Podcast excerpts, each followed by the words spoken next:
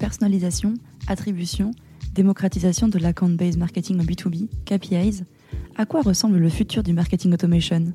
Dans cette capsule, Nicolas Lambray, consultant en solutions marketing automation Southwest Europe chez Adobe, nous partage sa vision en 5 minutes 30 chrono.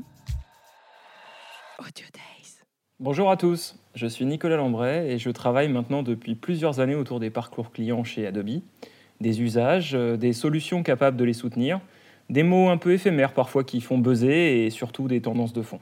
Je suis absolument ravi de vous retrouver aujourd'hui dans le cadre de ces Audio Days pour évoquer ensemble rien de moins qu'une vision du futur du marketing automation et de l'account-based marketing.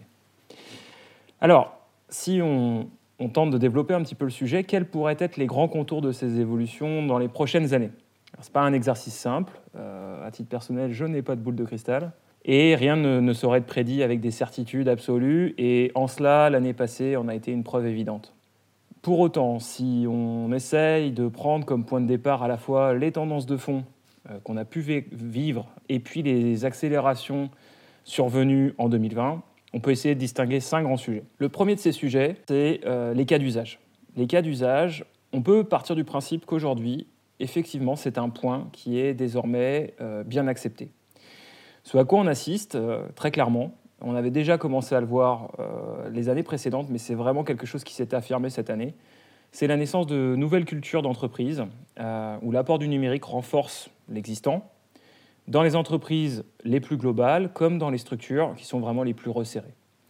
Dans des cas où l'expérience digitale, très clairement, et le métier historique de la structure, de l'entreprise, se renforcent beaucoup plus que par le passé où ça pouvait être source de friction. On constate donc une union plus forte entre les équipes marketing purement et leurs partenaires techniques des labs internes. J'insiste sur le mot des labs parce qu'on a vu dans les, entreprises énormément euh, de structures dédiées euh, monter ad hoc pour tenter un petit peu euh, d'aller sur du gros hacking et puis essayer de, bah, de changer un peu la donne sur des tendances qui avaient tendance à être justement un petit peu bloquées au cours des derniers temps. Donc moins de friction et plus de pragmatisme autour de la logique de cas d'usage moi, c'est quelque chose qui me plaît bien et donc j'ai l'impression que, ces nouveaux consensus au sein des entreprises vont rendre possibles les innovations. Donc ça, c'est le premier point et j'ai envie de dire c'est presque le prérequis. Le deuxième angle que j'aimerais essayer de, distinguer, c'est l'aide opérationnelle aux équipes. Euh, très clairement, on le voit, on le sent, on sait qu'il y a énormément de, travaux qui sont menés et, d'injections dans les solutions euh, pour faciliter la vie des marketeurs. Donc l'aide à la décision, quel est le bon ciblage, quels sont les, bons canaux à activer, les bons contenus, et puis à l'action. Euh, effectivement, euh, quelque chose qui doit en permanence tenir compte d'éléments les plus contextuels possibles dans les parcours. Cette aide-là, elle va aussi servir en troisième point une logique de plus en plus d'infusion et d'hybridation sur l'ensemble des angles marketing. Alors on a évoqué l'account-based marketing, l'ABM. Très clairement, l'ABM en B2B va continuer de se fondre. Euh, il y a quelques années, si on prend un peu de recul, il s'agissait d'une tactique qui était vraiment dédiée, avec des acteurs dédiés. À présent, l'enjeu est de faire passer un cap supplémentaire, une diffusion de cet ABM au sein bah, des possibles et de l'écosystème marketing euh, opérationnel. Et c'est ce qui, d'ailleurs, a permis de voir émerger un, certain nombre de concepts euh, qui vont vers l'hybride, tels que le business to everyone, B2E, euh, qui donne tout son sens à, ces nouveaux modèles et à cette nouvelle manière d'aborder l'engagement client.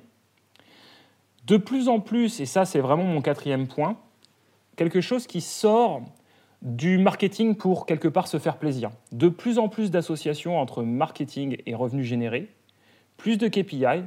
On a commencé de sortir d'un marketing qui était très centré sur des campagnes. Dans les cinq années à venir, il y aura forcément besoin de lier de plus en plus l'attribution des revenus et l'effort des équipes. Donc ça, c'est très très clair.